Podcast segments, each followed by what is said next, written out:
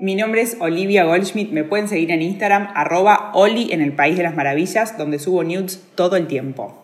Pesa rusa. La pesa rusa de 8 kilos está descansando. Es roja, un rojo feucho, rojo como era el rojo antes de que los televisores tuvieran high definition. Es el rojo de los 256 colores, un poco más apagado. Tiene un cuerpo redondito y gordito, y una manija, como si fuera un sombrero, pero donde iría la cabeza hay un espacio vacío. Tiene un sticker blanco que en negro anuncia 8. El 8 parece de esos números escritos en las bolas de pool. El sticker está apenas apoyado, como una sugerencia, como que si se enoja se va a la mierda. Es de plástico y la más barata que mi ingenio pudo encontrar en Mercado Libre. Solo pesa. Pesa más de lo que puedo levantar con un dedo y menos que lo que puedo levantar con ambas manos. Pesa para que mis músculos se esfuercen en empujarla contra la gravedad y como me pasa muchas veces antes de las 9 de la mañana, contra mi voluntad. Pesa para que mi cuerpo deje de ser redondito y gordito, o al menos algunas partes testarudas. Solo pesa. No gira, no se extiende, no hace ruido, no hay que alimentarla ni nada. Está en una pose relajada 23 horas del día, en una esquina del living, junto a otras tres. La hora del día que la uso es especial. Es el momento de actividad en el que mi cuerpo no es un solo ente con el sillón, ni estoy en la cocina cocinando ni en la mesa comiendo. La pesa me pesa en la sentadilla y me hace ver las estrellas en los empujes de pecho. La manija es gruesa y apenas molesta después de un rato de actividad, en la parte posterior a los nudillos. La pesa no habla, pero cuando accidentalmente hace ruido contra el piso, yo escucho. Controla el movimiento, ese es el trabajo, que es lo que me diría Canela, la entrenadora, si pudiera escuchar el boom. La hora del día que uso la pesa no pienso, porque si pienso no hago. Es la hora en la que me concentro en lo que estoy haciendo, porque el miedo de necesitar atención médica por semejante boludez me da bronca de solo imaginarlo. Siento su peso en mis brazos, en mis piernas, en mis ganas, en la transpiración que me recorre en pleno invierno. La pesa me espera mientras no la uso y me recuerda que mañana es un nuevo día de entrenamiento. Y esto que siempre me costó tanto es la parte más fácil de mi día. Después quedan muchas horas para mantener la casa del lado sano entre un hogar y un caos absoluto. Muchas horas de cuidar las palabras para que salgan con tono amable y dulce, aun cuando no lo sienta. Es sacar creatividad de la galera para que la rutina no nos atropelle, ni se convierta en una vida de rituales apáticos. Pensar un poco en el futuro, pero frenar antes de que se convierta en una pesadilla e incertidumbre. Es hacer del delivery un programa, del paso a comprar un café una aventura. De mirar una serie un programón. Es tener mucha fe en los pequeños esfuerzos diarios, creer que a lo largo del tiempo se convierten en grandes aprendizajes. Es alimentar el trabajo para que sea un mínimo de orgullo. Es morderse el labio cuando lo que quiero decir me va a enterrar en más quilombos. Ahora que lo pienso bien, la pesa me pesa, pero más me pesa el resto del día.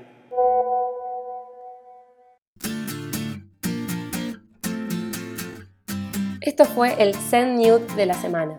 Si te animas a desnudar algún sentimiento, nos puedes mandar tu audio por mail o por Instagram a Paja Podcast. Y nosotros nos ocupamos de viralizarlo. Proyectos para aprender de jóvenes en acción. Paja Podcast. Ya, mucha paja. Somos Sophie Smoller, Y ese Liftoski. Dos, jóvenes que, tienen ganas de escuchar a más jóvenes que estén en acción. Creamos Somos Recurso para potenciar adolescentes para un mundo impredecible. Y creamos Paja Podcast para debatir sobre ese mundo impredecible. No, tenemos verdades, pero, pensamos conclusiones. Paja, paja, paja.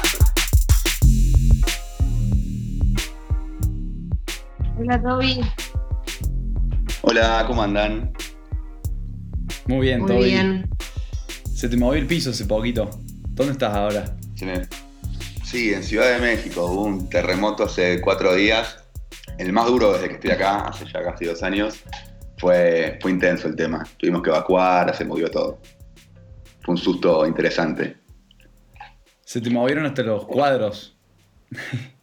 Sí, sí, sí, se movió todo, por suerte no se cayó nada, tampoco es que sentí, vi- vieron esa, no, no sentí que yo me caía, por ejemplo, fue realmente dentro de todo sano para mí y para todos mis conocidos acá, pero, pero, pero se sintió, se sintió el movimiento del piso. ¿Cómo andan ustedes? Muy bien. Activando el domingo.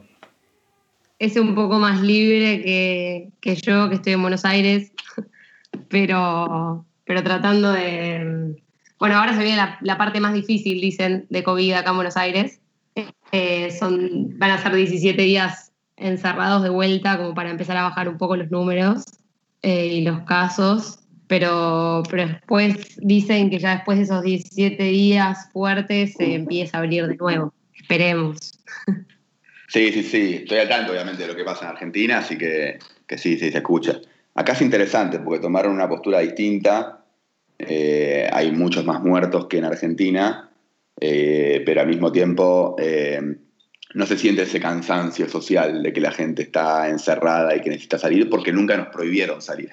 Entonces es, es interesante la- las distintas formas de encarar lo mismo, ¿no? Con sus pros y sus cons. Es que lo, lo complicado es, creo que incluso con el diario del lunes, incluso de esa forma hubieran eh, estados o gobiernos reaccionado de diferentes formas. Bueno, eso, eso todavía lo sabes más vos por, porque behaviors, pero mm, en algún punto creo que el, el- el- el planeta tuvo mucho para aprender en estos últimos seis meses que duró la pandemia.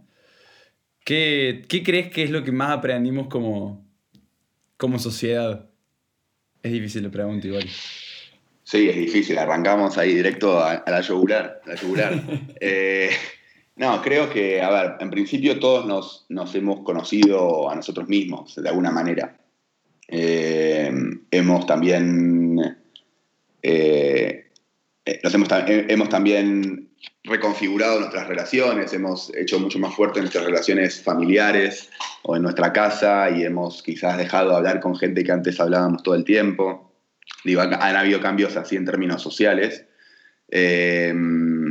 Y yo creo que también eh, en, lo que a mí, en lo que a mí me interesa, que es en, en comportamiento y cómo generar cambios de comportamiento, en cierto sentido se ha demostrado que, que en este caso particular es lo único, que, lo único que sirve, porque mientras no haya un tratamiento para la enfermedad, mientras no haya vacuna para prevenirla, la única forma de solucionar cualquier tipo de problema es a través de cambios de comportamiento. Entonces, ¿cómo generás, cómo comunicás para generar esos cambios de comportamiento?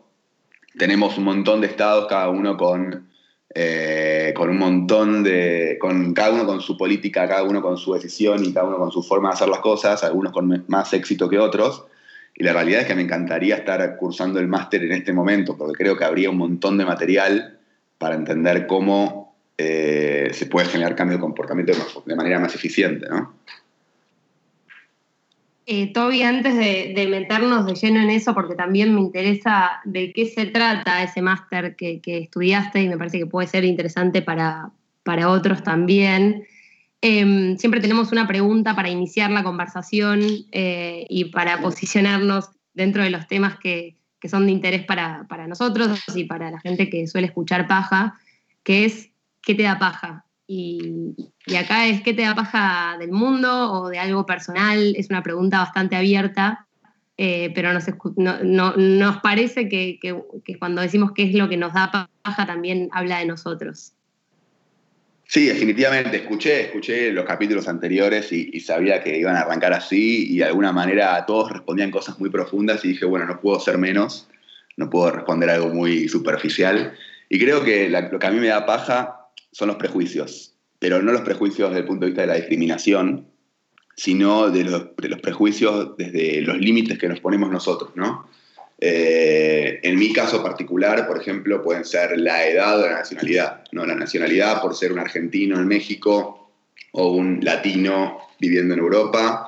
Eh, la edad por, eh, por tener un puesto en una corporación, un puesto relativamente alto, con una edad eh, siendo, siendo aún joven. Y cómo eso en algunos momentos hace que tengamos que eh, cuidar nuestro acento, cuidar la forma en que decimos las cosas, no transmitir del todo nuestra edad, en mi caso, eh, y de alguna manera como eso nos termina limitando y, no dejándonos expresarnos realmente como somos.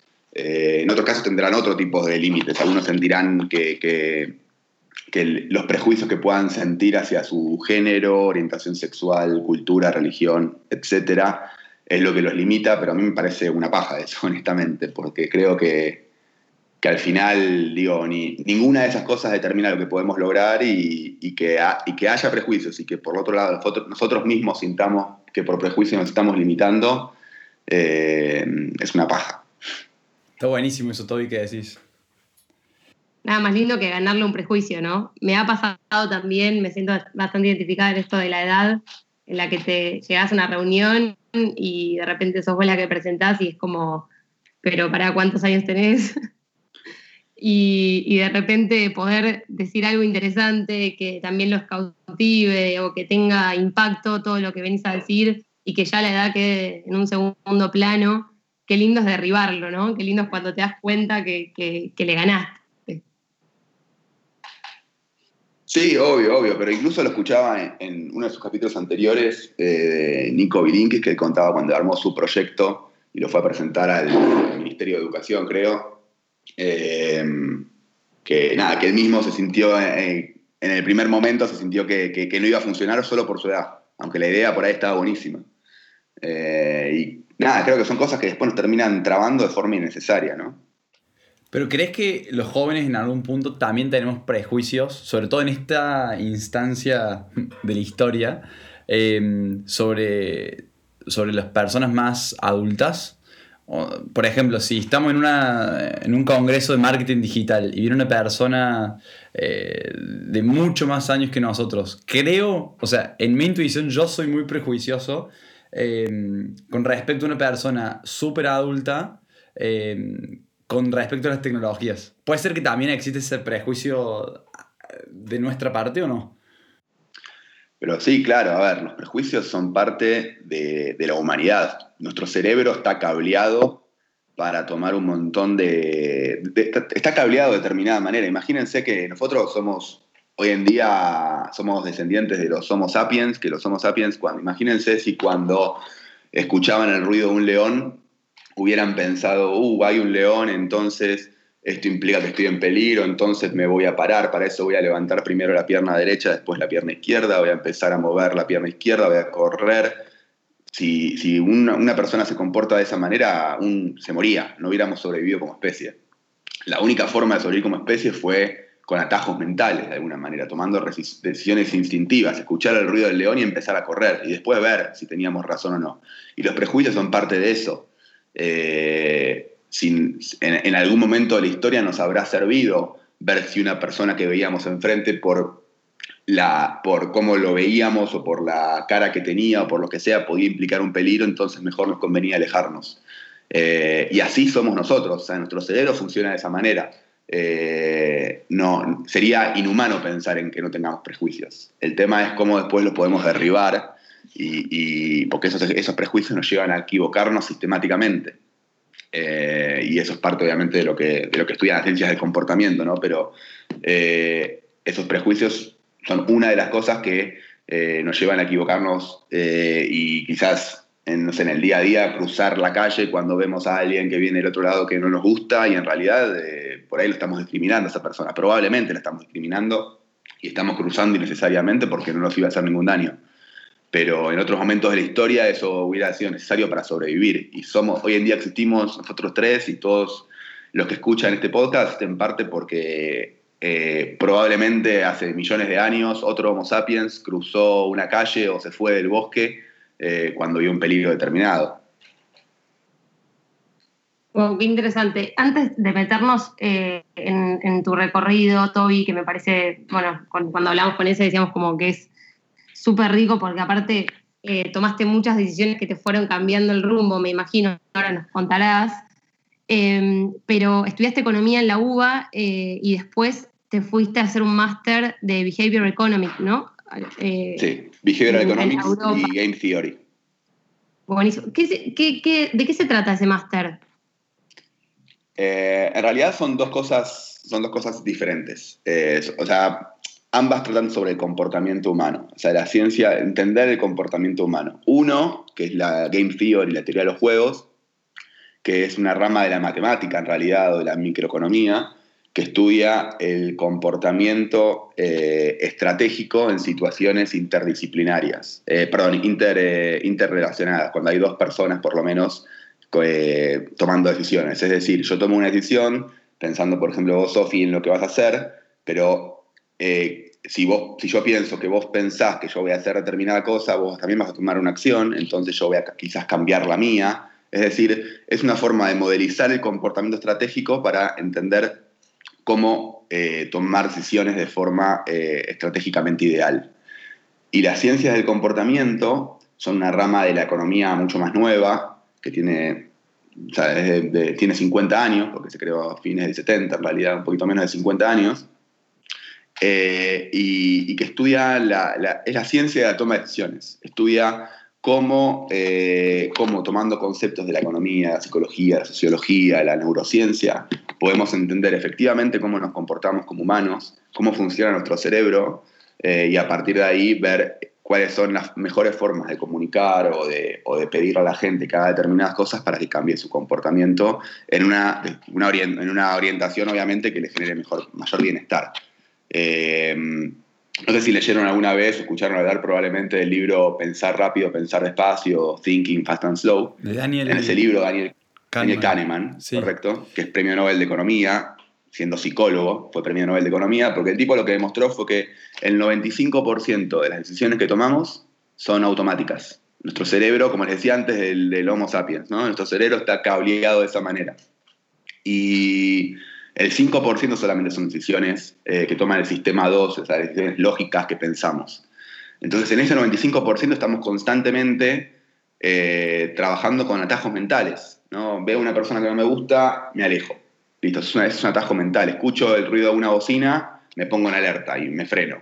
Eh, y, y eso nos lleva a confundirnos y a generar errores sistemáticamente. Entonces, entender cuáles son esos sesgos nos permite después tomar decisiones mucho más eh, acertadas, ¿no? mucho más eh, reales, teniendo en cuenta nuestra imperfecta humanidad. Toby, eh, en esto de estudiar cómo nos comportamos como personas individuales, como sociedades, en teorías, juegos y demás, supongo que la forma de investigar es hacer experimentos eh, con personas reales, en situaciones quizás eh, experimentales, pero te quería preguntar si primero en, este máster que tuviste, eh, tuvi- tuviste la posibilidad de diseñar experimentos, de plantear hipótesis, y si es así, me estoy haciendo una pregunta como con muchos supuestos, pero si es así, quiero saber qué descubriste que fue totalmente anti-intuitivo o, o no esperado a la hora de diseñar el experimento. Como, ¿En qué te sorprendiste mientras estudiaste todo lo que estudiaste? Sí, definitivamente es una ciencia 100% experimental, porque es, es eso, justamente es, venimos de una, venimos de una, de un conocimiento científico muy teórico, en economía por lo menos nos enseñan modelos que asumen una persona perfecta y racional y que hace todo bien, y esto básicamente implica, bueno, tengo una hipótesis de comportamiento, como decías ese, y, y lo pruebo. Voy a, a un experimento para, ver, eh, para poner a las personas en, ese, en esa situación y lo pruebo. Y en mi caso particular, obviamente, yo me enfoqué en mi tesis, ¿no? Digo, no, no, no, no hice necesariamente cosas muy así contraintuitivas, sino que me enfoqué en mi tesis, que era un experimento.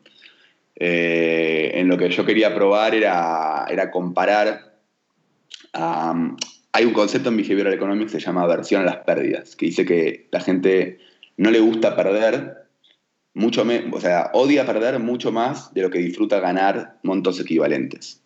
Eh, y, yo lo que quise probar es comparándolo, eh, comparando argentinos con holandeses, argentinos que tenían eh, una grave, tenemos una grave mm, inflación en Argentina y por lo tanto nuestro dinero en realidad crece todo el tiempo. Nosotros todo el tiempo sentimos que estamos ganando más porque nos dan aumentos, no sé, voy a poner un ejemplo cualquiera, de 10% por año, entonces todos los años creemos que estamos ganando más, aunque sabemos que en realidad eso es menos, pero la idea era probar si eh, eso se sentía en las pérdidas o las pérdidas tenían que ser nominales, si de verdad teníamos que sentir que teníamos de 10.000 a 9.000 y estábamos perdiendo 1.000, ¿no? Y, efectivamente se, se cumplió mi hipótesis, es decir, la, la aversión a las pérdidas es nominal, no es real. Perdón si es muy técnico esto, sé, probablemente lo sea, Pero, pero bueno, eso fue, ese fue mi, principal descubrimiento. Claramente es algo que no se había probado antes y que por eso fue una tesis que, que pasó los filtros de los profesores. ¿no? Está buenísimo. Yo fui parte, creo, de ese experimento. Por lo menos llené una encuesta que me tardó, puede ser como 10 minutos, puede ser. Hace dos años fue más o menos. Correcto, sí. Wow, y a- o sea, suena técnico, pero siento que se, se súper aplica y me parece que es el, o sea, que se súper entiende, eh, pero porque me parece que ahí vos hiciste un recorrido, creo que en tu experiencia eh, académica, de pasar de la economía, que es esto que vos decís como más tal vez estructurado, a entender los comportamientos. Y ahí te quiero preguntar, eh, Toby, que, que se sale un poco de eh, lo que estudiaste puntualmente, pero que se puede aplicar a cualquier joven que está decidiendo qué estudiar o a qué se quiere dedicar o cuál es el futuro que ve para, para, mm, para, para lo que viene eh, y para lo que quiere construir. Em, ¿Cómo fue que fuiste decidiendo tu camino? Porque arrancaste economía en la UBA, te fuiste a hacer este má- máster en, en- en la ciencia de comportamientos, después terminaste eh, en una empresa de, bueno, ahora estás trabajando en marketing digital. Eh, ¿cómo, cómo uno decide el recorrido como joven? ¿Qué te fue sorprendiendo de, de tus decisiones? ¿O qué sabías vos desde chico que ya ibas a saber y que ibas a cumplir? Sí, es una buena pregunta. Yo creo que hay dos tipos de personas. ¿no? Están las personas que saben desde toda la vida eh, qué es lo que quieren hacer y que son buenos en una cosa y se enfocan en eso. Es decir, los que todos tenemos algún amigo que de los 10 años sabe que quiere ser médico o arquitecto o dentista o bailarín o escritor y, y todo lo que hace en su vida es para cumplir ese objetivo. Y estamos después otros que por fortuna o desgracia no tenemos esa, esa pasión por algo en particular o esa vocación por algo en particular. Y ahí, y ese es mi caso y creo que el de la mayoría en realidad, y ahí está, mm, está, está en, en mi situación en particular que yo fui haciendo lo que me fue gustando en cada momento, lo que fui creyendo que era, que era lo ideal para mí. Incluso antes de estudiar economía, yo en la secundaria pude elegir una especialización y elegí electrónica, o sea, algo nada que ver. Empecé con electrónica, después estudié economía y trabajo en marketing. Eh, entonces, creo que, los que no tenemos una pasión, una vocación específica, eh, sí es importante que, vayamos haciendo lo que nos gusta, eh, vayamos encontrando ahí cosas en las que somos fuertes, cosas en las que somos débiles. Y yo siempre tomo mucho una, una frase de Steve Jobs que lo dijo en el discurso este que yo creo que en Stanford, en una graduación, que él dijo que los hilos se atan hacia atrás, nunca hacia adelante.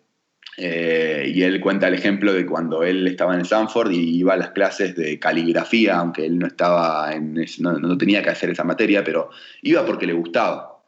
Y después, años después, él con ese conocimiento se dio cuenta que era necesario que las Macs tuvieran la posibilidad de elegir entre distintas fuentes, entre distintos tipos de letra. Eh, y fue la primera vez, obviamente fue algo revolucionario que el tipo se pusiera tan obsesivo con eso.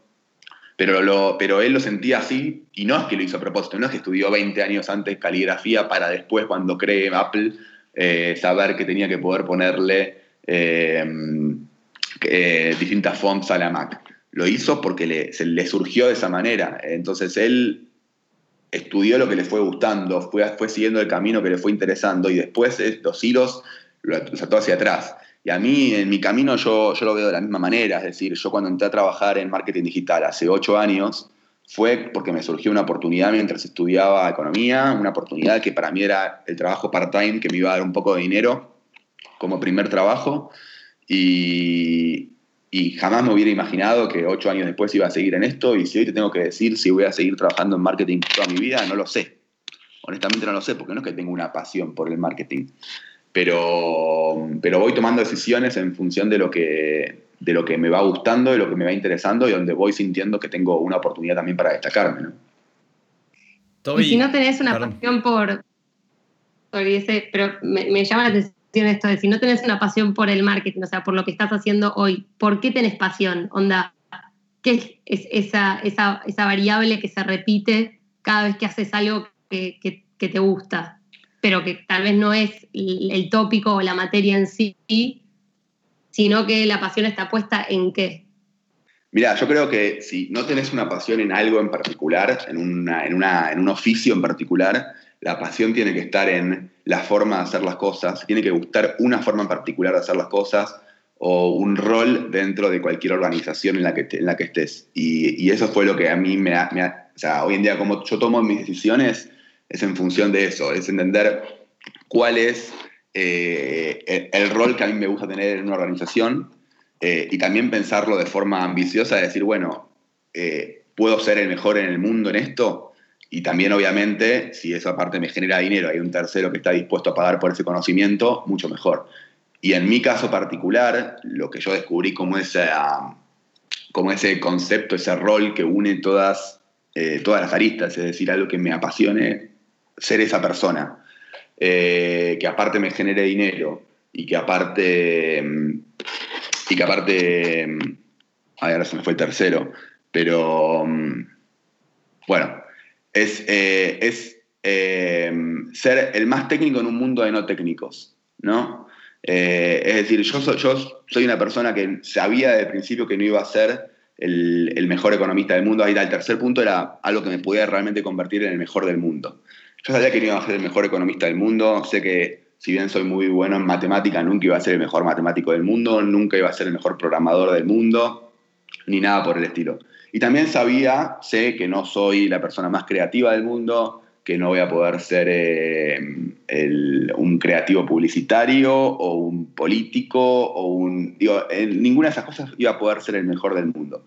Lo que yo sí pensé es que tengo una capacidad para hablar con las dos partes, ¿no? Yo tengo una capacidad para hablar con la parte más técnica, entender lo que me dice un matemático, un programador, y entender lo que me dice un, un creativo, un artista. Eh, y, y puedo funcionar como ese nexo entre eh, las dos partes, ¿no? Traducir lo que dice uno, entender lo que dice y poder comunicárselo de alguna forma al otro. Y eso creo que hoy en día es, es fundamental en este mundo interdisciplinario. Y, y yo me estoy, de alguna forma, de alguna forma lo que me guía a mí, las, mis decisiones, es, es eso, es encontrar un lugar en el que yo pueda ser el más técnico dentro del mundo no técnico. Hoy en día trabajo en marketing digital, donde la mayor parte de la gente estudió marketing, comunicación, publicidad, etcétera. Eh, y, y somos pocos los que estudiamos economía, los que tenemos un conocimiento más numérico. Y, y esa, y, esa, y esa intersección eh, bien hecha es donde, donde yo creo que puedo marcar la diferencia. Qué bueno, Toby, eso que decís, eh, de ser divulgador de una parte hacia la otra, o sea, un decodificador de contenido y, eh, y- y un buen divulgador. Eh, y todavía hace un ratito dijiste de, eh, de que una de tus habilidades es esto de tomar de- decisiones, eh, como que ahí está la ciencia. Eh, y algo que me parece extremadamente divertido es si aplicas, obviamente sos la misma persona que estudió el, el- el máster en behaviors o la teoría de juegos, que eh, decide armar una juntada con tus amigos o cambiar de laburo o, chatear simplemente con otra persona. Y quiero saber qué pasa en tu cabeza si usas, si implementas esta teoría de juegos en, en tu día a día, pero onda, en, en- el momento más eh, insignificante de tus días. ¿Cómo, ¿Cómo es el Toby en esos momentos si aplica todas esas teorías a- a esas conversaciones, quizás hasta internas tuyas?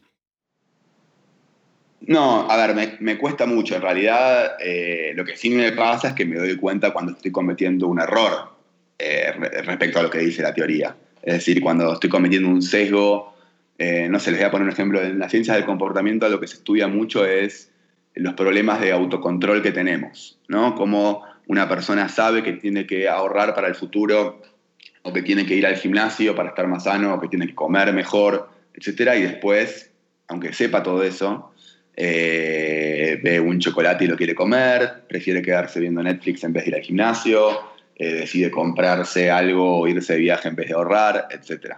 Entonces, eh, y eso de vuelta, como les, di, les digo, aunque yo conozca los sesgos y ustedes ahora los conozcan, los vamos a seguir cometiendo porque somos humanos y nuestro cerebro funciona de determinada manera. Sería ir contra, contra nuestra especie, pretender atacar eso. Pero sí, obviamente, de alguna forma es un poco una fortuna y una desgracia al mismo tiempo porque el saber todas estas cosas te, te muestra lo, lo imperfecto. O sea, a mí me, me muestra todo el tiempo lo imperfecto que soy. Obviamente que intento autocontrolarme, eh, de alguna forma atarme las manos para cuando, sa- sabiendo que voy a tener problemas de ese estilo, atarme las manos. Eh, un ejemplo sería no comprar chocolate, ¿no? Si no compro chocolate, no lo voy a poder comer cuando me tiente. Eh, sabiendo los conceptos, pero en realidad lo aplico mucho más a mi mundo, a mi día a día profesional que a mi vida privada, honestamente.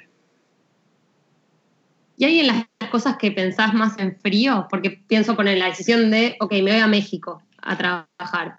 Eh, hay parte, cuando analizás las variables, los pros y los contras de eso, me imagino, como yo me, puede pasar cuando tomo alguna, cuando quiero tomar alguna decisión, eh, hay, hay a veces, eh, te pasa que de repente decís, bueno, ahora tengo que dejar la emoción de lado. Como en esto no tengo que pensar en lo que, eh, lo que voy a extrañar o, o- o en lo que me voy a perder, sino en lo que viene y esa es una posición tal vez más fría. ¿Pensás que eso, eso es porque existen dos tipos de personas, en las que algunas que son más emocionales y otras menos emocionales, o que una persona en sí puede tener o puede tomar la decisión de ser más emocional o menos emocional frente a una decisión?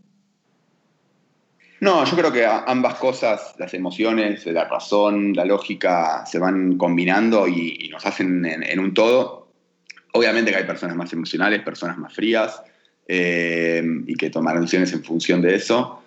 Eh, en mi caso particular, yo veo la dualidad en otro lado, no, no en emoción y razón, sino lo veo como eh, en, otro, en otro lugar que es, por, por lo menos lo que a mí me lleva a una forma de desafiarme y tomar decisiones un poco más eh, arriesgadas, que son, que es, eh, de la zona de confort salimos, salimos todos, ¿viste? Esto de hay que salir de la zona de confort. La zona de confort Sí. vamos a salir todo el tiempo, el mundo nos va a sacar. Eh, digo, la, la- la- la cuarentena actual nos sacó a todos de un día para el otro de nuestra zona de confort. Entonces, salir de la zona de confort no es un problema. Las dos la, dualidad para mí está en los que cuando salen de la zona de confort quieren volver a su zona de confort, hacen todo lo posible para volver a su zona de confort, y los que cuando salen de la zona de confort quieren agrandar su zona de confort. Eh, y quieren sentirse, empezar a sentirse cómodos en otras cosas, en otros, en otros contextos que antes los hubieran incomodado.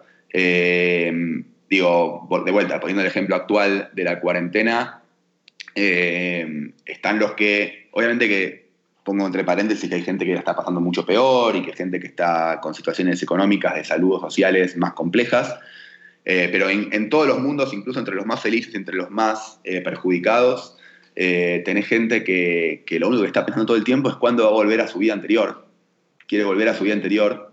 Y otra gente que aprovechó este momento para hacer cosas que le gustaban y no podían hacer por tiempo, como no sé, cocinar, eh, aprender una habilidad nueva, como programar, escribir, eh, pensar un proyecto nuevo, pensar cómo transformar su proyecto actual. Entonces, de alguna forma esa gente es la que se está, le está logrando agrandar su zona de confort, está empezando a sentir, está pudiendo a aprender a sentirse cómodo en un contexto en el que antes no se sentía cómodo.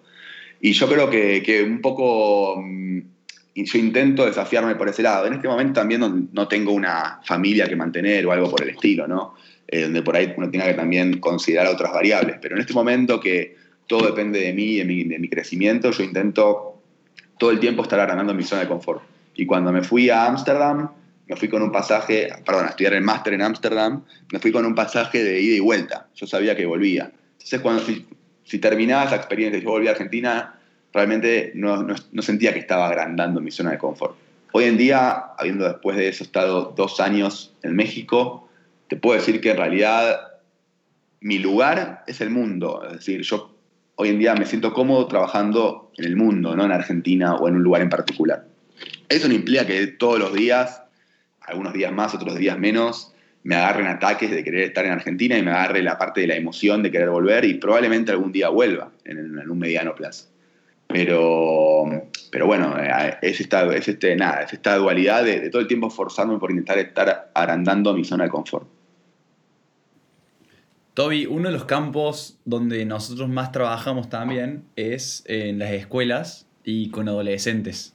Eh, que en general de los últimos años de la, de la secundaria, eh, y no discriminamos entre orientaciones eh, técnicas de especialización, Pero te pregunto a vos hoy, después de haber hecho tu recorrido de estudiar economía, de behaviors, de teoría de juegos, eh, de tener experiencia en diferentes lugares eh, del mundo, diferentes culturas, ¿qué crees que eh, hoy en la escuela tiene el behaviors, de teoría de juegos y la economía para meterse en la edad secundaria? O sea, ¿qué tiene para ofrecer hoy a, esos, a, ese, a esa población de, de 15, 18 años que sería genial que que puedan comprender o que puedan descubrir eh, en, esa, en esa instancia o en esa etapa de la vida?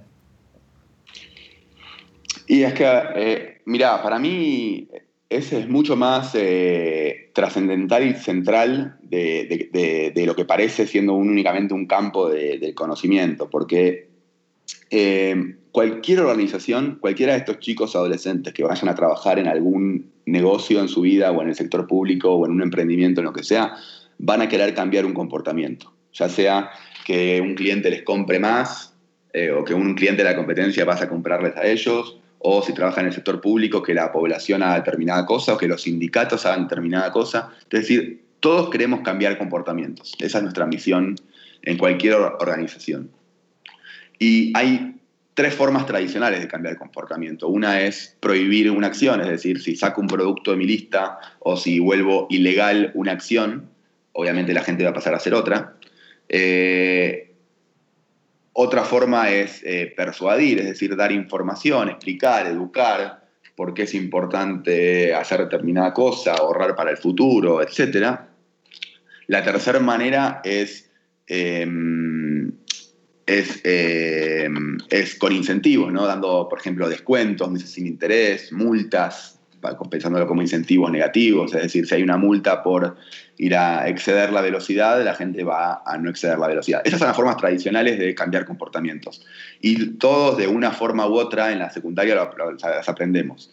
La ciencia del comportamiento viene a traer una cuarta forma, una forma de cómo, te, cómo podés vos ser un arquitecto de la decisión, cómo podés cambiar la forma de presentar el problema para eh, lograr que la gente se comporte de una forma mucho más eh, acorde a su bienestar futuro. Eh, y te voy a poner un ejemplo. en Argentina hace poco se aprobó la ley Justina, no sé cuál es el estatus actual en términos de la ley, pero es la ley que de alguna forma nos vuelve a todos, o a todos los habitantes de Argentina, donantes de órganos por default. Es decir, antes en Argentina, cuando ibas a renovar tu registro de conducir, tenías que, te preguntaban, ¿querés ser donante de órganos? Entonces uno tenía que marcar una casilla y decir, sí, quiero ser donante de órganos. Si uno no hacía nada, uno no era donante de órganos. Ahora, después de la ley Justina, que de vuelta, repito, no sé, porque como estoy afuera, no sé si ya se implementó o no, pero sé que se aprobó, es al revés. Cuando uno va a renovar el registro, le preguntan, ¿querés dejar de ser donante de órganos? Vean cómo ahí no se cambió ninguna opción, las dos opciones siguen siendo las mismas. No hubo ningún incentivo nuevo, es decir, a nadie le pagan más o menos por ser donante o a nadie le ponen una multa por no ser donante de órganos. Y tampoco se le dio a la gente más información, no se le explicó la importancia de ser donante de órganos. Sin embargo, cambiar la opción de default, entendiendo que tenemos un sesgo claro por aceptar la opción de default, eh, genera probablemente que mucha más gente sea donante de órganos. ¿no? Entonces es esto, es como soy un arquitecto de la decisión para presentarle a las personas el problema de una forma distinta. Esto creo que es algo súper relevante para cualquier adolescente, para cualquier persona, porque al fin y al cabo después estén donde estén, en el negocio en el que se dediquen o el, el emprendimiento que tengan, van a intentar, su misión eh, al final va a ser cambiar un comportamiento. Y entender esta cuarta manera me parece que es algo súper potente. Bueno, hay eh, el, episodio que vamos a, publicar eh, la semana que viene, eh, hablamos con, con, José, que está en España ahora y está trabajando en una organización sobre, sobre educación y género, y, mm, y termina, la conversación terminaba hablando en que, estaría increíble que, que nosotros en, las escuelas recibamos el, el para qué y que dejemos de lado el por qué sí.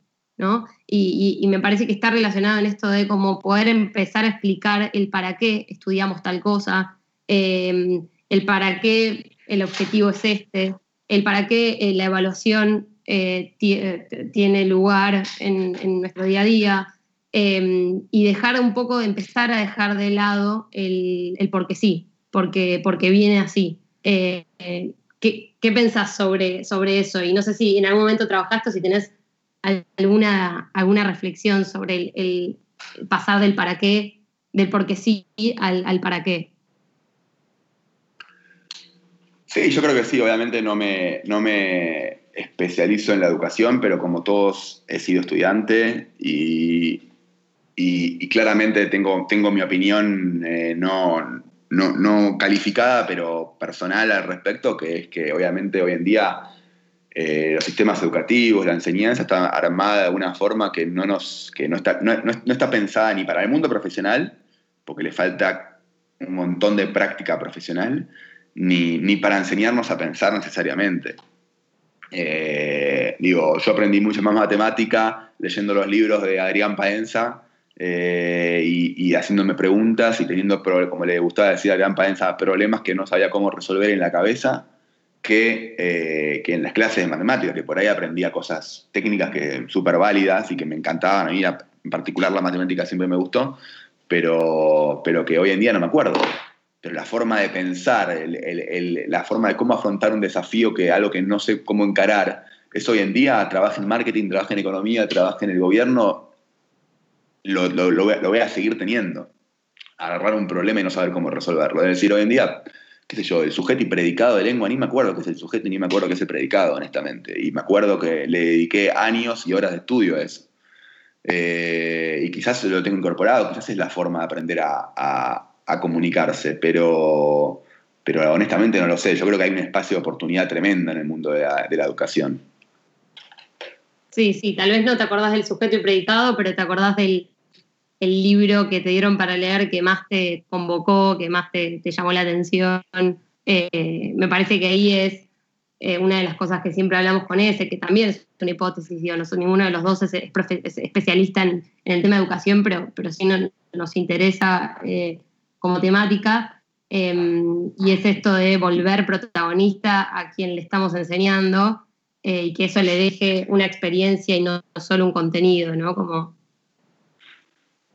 Sí, claro, claro. Y al fin y al cabo, digo, hoy en día yo creo que cualquier trabajo, aparte de cambiar comportamientos y todo, hay un, está muy eh, sobreexpuesto la, la, la, necesidad de que las personas sepan presentar una idea ya sea en, el armado de presentaciones, en PowerPoint, Keynote o lo que sea, como en, el, en, el, en la forma de pensar una historia para expresar una idea. Y eso creo que es algo súper importante que se le puede enseñar a chicos desde el jardín de infantes y no se hace. Eh, y yo creo que en el mundo, por lo menos corporativo, digo, yo hoy en día paso la mayor parte de mi tiempo armando presentaciones, armando historias que, para contar a clientes o internamente o o a proveedores o a, o a, organismos que den premios, digo, es, es, una parte central al fin y al cabo de, del trabajo, de cualquier tipo de trabajo, y creo que es, una, que es algo que no, se, que no se explota, porque no hay una materia, no hay una materia de cómo presentar una idea. Entonces, eso lo vuelve complicado, porque tenés que meterlo en, dentro de los programas de las materias troncales, de alguna manera.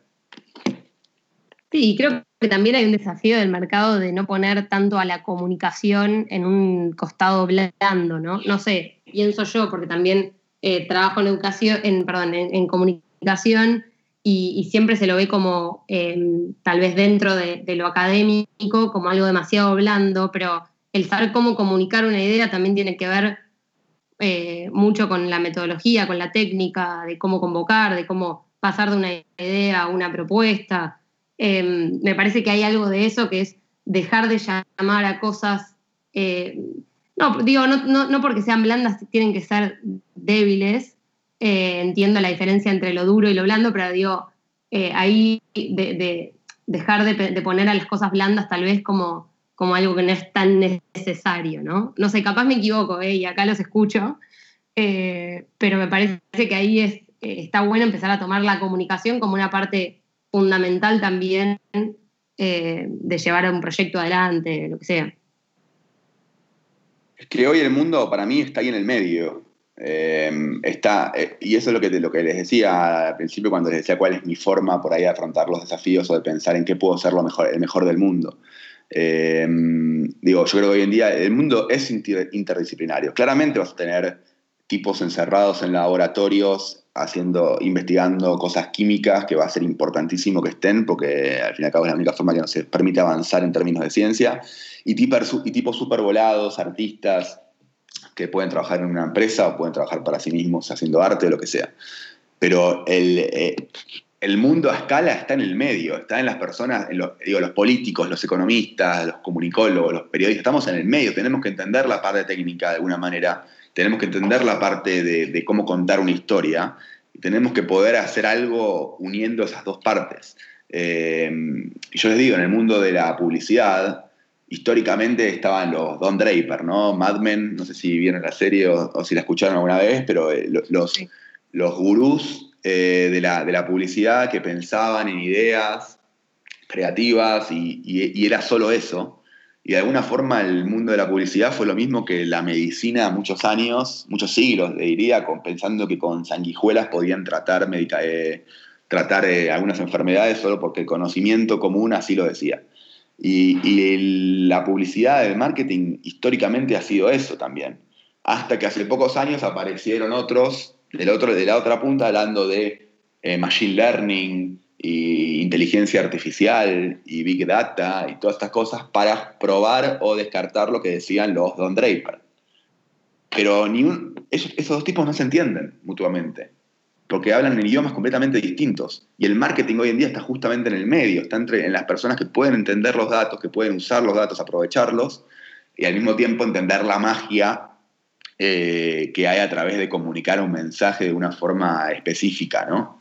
Eh, y yo creo que, que, no yo hablo del marketing porque es el mundo en el que hoy me dedico, pero eh, creo que está, creo, que es lo mismo pasa en todos lados. Digo, hoy en día el presidente de cualquier país que tiene que salir a comunicar una medida en la situación actual del coronavirus, por un lado tiene que poder hablar con los infectólogos, por otro lado debería también poder hablar con gente de la sociedad, gente del mundo del arte, gente del mundo eh, de, digo, en la calle, de, cómo se sienten las cosas en la calle, y armar algo, una historia y una, y una política pública a partir de eso, a partir de mezclar esas partes. Está buenísimo. Toby, sos una persona, por lo que te conozco, bastante curiosa e inquieta, sobre todo más allá de físicamente, que puede ser con el deporte, con el básquet, lo que sea, pero sobre todo mentalmente. Eh, y te pregunto, ¿qué, ¿qué, te gustaría saber que, hoy todavía no sabes tanto? ¿Qué te gustaría saber más, investigar más? Eh, ya sea haciendo otro máster o, o, comprándote un libro por Amazon o haciendo un curso eh, virtual, pero ¿qué, ¿qué, te gustaría seguir aprendiendo o, aprender que todavía no lo sabes? Finanzas personales, tengo muy claro. Eh, creo que es un... Estoy en ese curso. Sí, sí, a ver, yo también, yo empecé a, invertir por mi cuenta hace un tiempo, a ahorrar y a invertir por mi cuenta en un tiempo, hace un tiempo, y cada vez quiero eh, perfeccionarme más. Yo creo que es algo de vuelta, es algo que en la escuela no se enseña eh, y es algo fundamental. No para nosotros por ahí, en nuestra edad, que tenemos el mundo por delante, podemos equivocarnos mil veces, quedarnos sin trabajo, eh, perder todos nuestros ahorros en un emprendimiento y volver a armar nuestra vida e igualmente vivir bien eh, nuestra vejez o nuestra adultez. Eh, pero, pero en, algunos años no vamos a estar en esa condición. Digo, en 20 años, si nosotros hacemos un proyecto y nos equivocamos y perdemos todo nuestro dinero, no va a ser tan fácil recuperarlo y poder vivir una vejez cómoda. Entonces creo que, entender bien sobre las finanzas personales, entender algunos conceptos muy básicos de inversión, de cómo a mí me, me, voló la cabeza cuando escuché, cuando entendí la, idea del interés compuesto, que es un concepto de, finanzas que plantea que em, básicamente lo que plantea es que el crecimiento de, de, los ahorros es exponencial y que mientras antes empieces a invertir, es tremenda la diferencia. Pónganse en un Excel y pónganse a decir como una persona que arranca a los 20 años a invertir 100 pesos por mes. Sí, que todo el interés se vuelve a reinvertir como base. O sea, todo lo que va generando se vuelve a reinvertir. Pero es, y es exponencial y realmente marca mucho la diferencia eh, hacerlo antes o hacerlo dos años más tarde. Y creo que, ahí hay, una, hay un mundo que, realmente impacta muy fuerte en nuestra salud financiera como personas, para no tener que después depender de una jubilación, que nunca se sabe cuánto, cuánto y cuándo te la van a pagar, Eh, y bueno, yo en particular, eh, hoy en día de lo que leo, lo que sigo en Twitter, lo que leo en noticias y lo que sea, es sobre este tema. Era alguien que quiere aprender eh, quizás sobre teoría de juegos, sobre comportamiento, sobre economía. ¿Qué libros les recomiendas? Eh, o no solamente libros, pueden ser videos de YouTube, películas, cursos, pero ¿qué recomendarías a una persona que eh, le voló la cabeza lo que está diciendo Toby y quiere investigar o aprender o consumir algo de este tipo de contenido un poquito más técnico?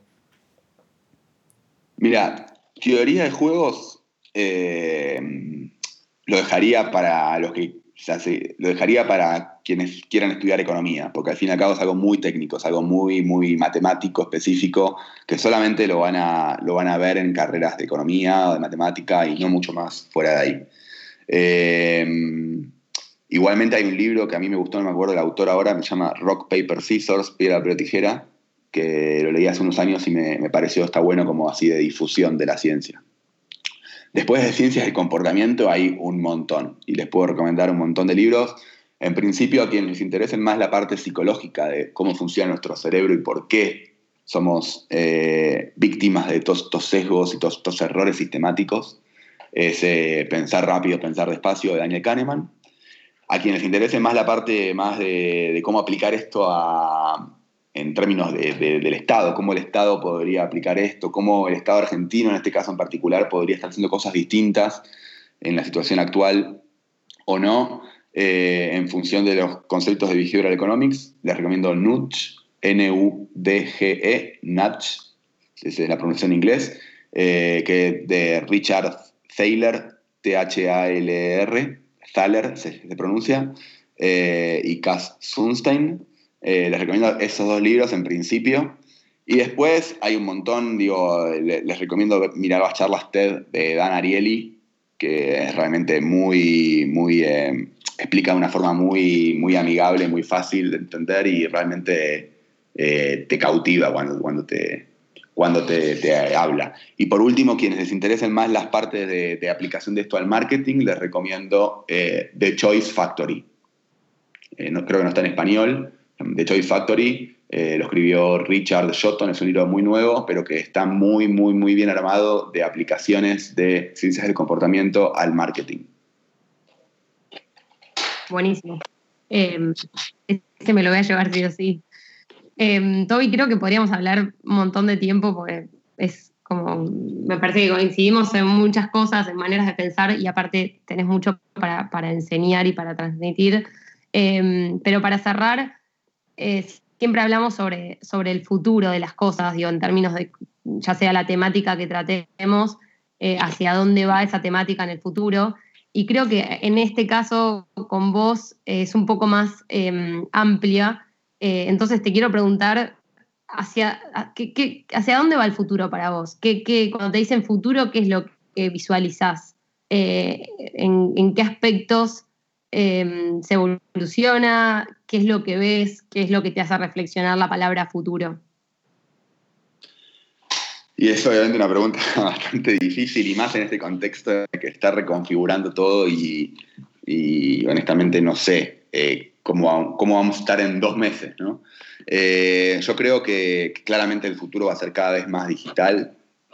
Eh, que cada vez más las habilidades de programación, las habilidades de eh, ventas digitales, las habilidades, o sea, e-commerce, crecimiento de apps, etcétera, o eh, las capacidades de comunicación en entornos digitales como en plataformas de, de, redes sociales. Digo, cada vez eso va a ser más fuerte, incluso la impresión 3D, digo, cada vez va, a tomar mayor relevancia. Entonces yo creo que cada vez la tecnología eh, va a ir por ese lado. Respecto a la parte social, en este momento no, no, tengo idea hacia dónde va el mundo, porque, te podría, porque podría, podría decirte por un lado que va a volver en tres meses, vamos a estar todos igual como estábamos antes, eh, y que el mundo no va a haber cambiado nada, y quizás en tres meses eh, eh, tenemos una forma de relacionarnos distinta y no vamos más al cine y el cine tiene que transformarse. Entonces, la, realidad es que es un momento complicado para pensar en el futuro. Lo que yo sí creo es que en lo que imp- impacta en el mundo del trabajo cada vez más, y esto ya creo que sí va a ser una realidad, cada vez más el trabajo va, a requerir menos la presencia física de una persona en un escritorio, en una oficina. Y eso abre un montón de discusiones, un montón de oportunidades, porque de alguna manera eh, ya, ya trabajar en, en la casa central de una empresa no va a implicar estar necesariamente en la ciudad donde está esa empresa. Eh, y, y eso va a abrir mucha más competencia, va a generar también muchos cambios en, en las- en el salario. Yo, pienso en San Francisco, por ejemplo, donde están Google, Facebook, Apple, etc. Se va a vaciar. O sea, digo, San Francisco, no, no la ciudad de San Francisco, pero las, los pueblitos donde están las casas centrales estas empresas son feos. Yo estuve ahí y son feos. Eh, y vivir ahí es súper caro. ¿no? Pero entonces, si ya no va a ser necesario ir a la oficina, esos lugares se van a vaciar. Esa gente va a vivir en las Bahamas y va a trabajar desde ahí. Pero al mismo tiempo, van a, existe por ahí un chico en Argentina o un chico en la India que es igual de buen programador que uno que vivía en, California. Entonces, eh, esa persona va, va a poder eh, competirle de igual a igual al programador que antes trabajaba en Google, en- en California. ¿Y cómo haces entonces para comparar los salarios? Digo, creo que se va a reconfigurar todo en el mundo laboral. A nosotros, siendo país en desarrollo, de alguna manera nos juega a favor, ¿no? porque nos va a dar más oportunidades de jugar en las grandes ligas desde nuestras casas. Y más allá de lo que vos visualizás, eh, ¿qué te gustaría que pase? Que, acá creo que la diferencia es en, en términos de lo que, que- que vos soñás que suceda. Puede ser tecnológico como puede ser más de, la humanidad o algo que vos añorás que, suceda en el futuro o que te gustaría que, suceda. Mirá, y te, lo voy a responder como algo más personal. Eh, no, del mundo, sino de, a mí, digo, con todos estos cambios que, les venía diciendo, que, que yo visualizo y hacia dónde quiero que va el mundo, eh, yo deseo de alguna manera poder tener un crecimiento laboral ilimitado, digo, no, estar, digo, hasta donde yo quiera y pueda llegar profesionalmente, sin estar pensando y sin estar eh, sufriendo por estar lejos de mi gente, de mi familia, de mis amigos, de mi club, de mis restaurantes, etcétera, ¿no? Estar lejos de Buenos Aires. Hoy en día la realidad es que el crecimiento profesional tradicional en una corporación implica hacer las cosas bien en tu casa y que te, que te hagan un relocation y que te lleven a la casa central del de la empresa que rara vez está en Argentina. Eh, y, los que, los que cre- queremos un crecimiento profesional en una corporación, jugamos en ese juego. De alguna manera estamos todo el tiempo pensando en que lo que estamos haciendo quizás nos implique estar lejos de nuestra familia. Eh, entonces, mi deseo personal eh, en estos cambios tecnológicos que se están viendo, que se pueden llegar a vecinar, es poder, eh, o sea, no tener que resignar mi crecimiento profesional para poder estar en Buenos Aires, que es donde me encantaría poder estar. Eh, no necesariamente es algo que se pueda lograr en el corto plazo, pero, pero ese sería mi deseo, que las cosas se reconfiguren de tal manera en términos tecnológicos, humanitarios, sociales, como para, para yo poder tener esa, esa posibilidad. O sea que ya no hay, no hay que elegir tanto entre quizá el crecimiento laboral, eh, quizás la relocalización. Está buenísimo. Como que en algún punto casi que podemos elegir todo. Como, eh, en ese futuro te ves todo y vos. Como. No, no necesariamente digo que me. Por eso, no, lo que sí va a ser, lo que sí va, eh, veo el futuro es que cada vez va a ser menos necesario estar sentado en una oficina. Sí, Ahora seguro. lo que les dije al final es lo que yo deseo. Claro. Yo deseo que eso implique poder estar en cualquier lado. Estoy de acuerdo. Eh, no sé si va a pasar eso así de una forma tan determinante. Hay empresas obviamente más tecnológicas que por ahí lo permitan más, que ya hasta incluso antes de la pandemia lo permitían el trabajo remoto eh, completo, y otras que son más tradicionales que les va a costar más transformarse. Toby, gracias por tus minutos, por tus conocimientos, por tu forma de divulgar, por tu, por tu humor también y por tu, eh, tus expresiones que haces simplificar las ciencias más complejas de todas. Eh, personalmente, Sofi, quizás estás de acuerdo conmigo, pero aprendí en estos minutos que charlamos. Y, y gracias. Me dejaste como muchas cosas más claras en mi cerebro. No, gracias a ustedes por invitarme. Es mi primera experiencia en un podcast, así que disculpen si, si en algún momento debería haber dicho otra cosa o algo por el estilo. Me, me- me solté, fui muy. charlé como charlando con amigos. Eh, gracias por invitarme. eh, y también sé que por ahí muchas de las cosas que dije son muy técnicas. eh, y si no se entendieron, obviamente que, que aquí estoy para responderlas o el gran amigo Google probablemente también pueda ayudar. En nuestro futuro que ignoramos eh, sería una charla, pero presencial y no a través de una pantalla, Sí. pero bueno, eso sería como muy exquisito en este momento. Así es, sí. Lamentablemente así. Gracias, Toby. Bueno, Toby, gracias. Gracias a ustedes. Paja, paja, paja, paja, paja, paja, paja. Dicen que somos los libros que leemos. Por eso, en esta sección compartimos con vos algunos libros y te mostramos todo lo que puede ser. Obvio si los lees. Esto es Paja Books.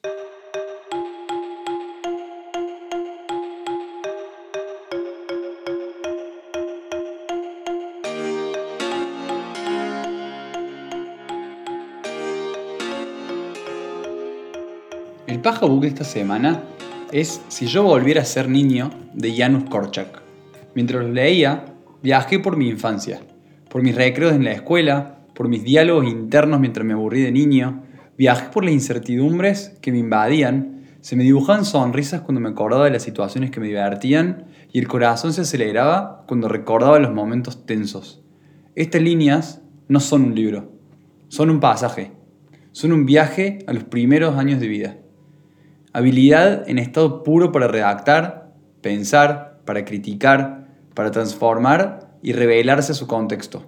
Janusz Korczak nació en julio de 1878 en Varsovia y fue asesinado en el campo de exterminio nazi de Treblinka. Korczak fue médico pediatra, pedagogo, escritor, publicista, activista social y oficial del ejército polaco. Pero por sobre todas las cosas, fue pedagogo innovador. Fue autor de varias publicaciones sobre la teoría y la práctica de la educación. También fue precursor de la lucha en favor de los derechos y la igualdad de los niños. Como director del orfanato judío de Varsovia, proveyó a los niños internos de un sistema de autogobierno y la oportunidad de producir su propio periódico. Si yo volviera a ser niño, me hubiera encantado conocer a Janusz Korczak. Paja, paja, paja, paja, paja, paja, paja. Bueno, ¿te parece que cerremos acá ese? Sí, estoy bien hasta acá, Sofi. Esto fue Paja Podcast desde casa, en una edición distancia social. Nos encontramos por los pasillos de Zoom o en el gym de Instagram Live. Seguinos en arroba paja podcast y escúchanos en Spotify. Despiértense, despiértense. Sáquense la paja que tenemos que emprender. Estos son proyectos para aprender de jóvenes en acción. Para sacar las manos del pantalón y acabar con todo lo que tire para atrás. Renovar la forma que tenemos de pensar. eh. Pero no te asustes, no todo está perdido. Basta de dejar que el tiempo pase inadvertido a sacarse la paja podcast. Me da paja que la gente no se mire más de frente. Paja podcast. Me da paja que el futuro se nos muestre tan oscuro. Paja podcast. Ahí está nuestra mejor versión.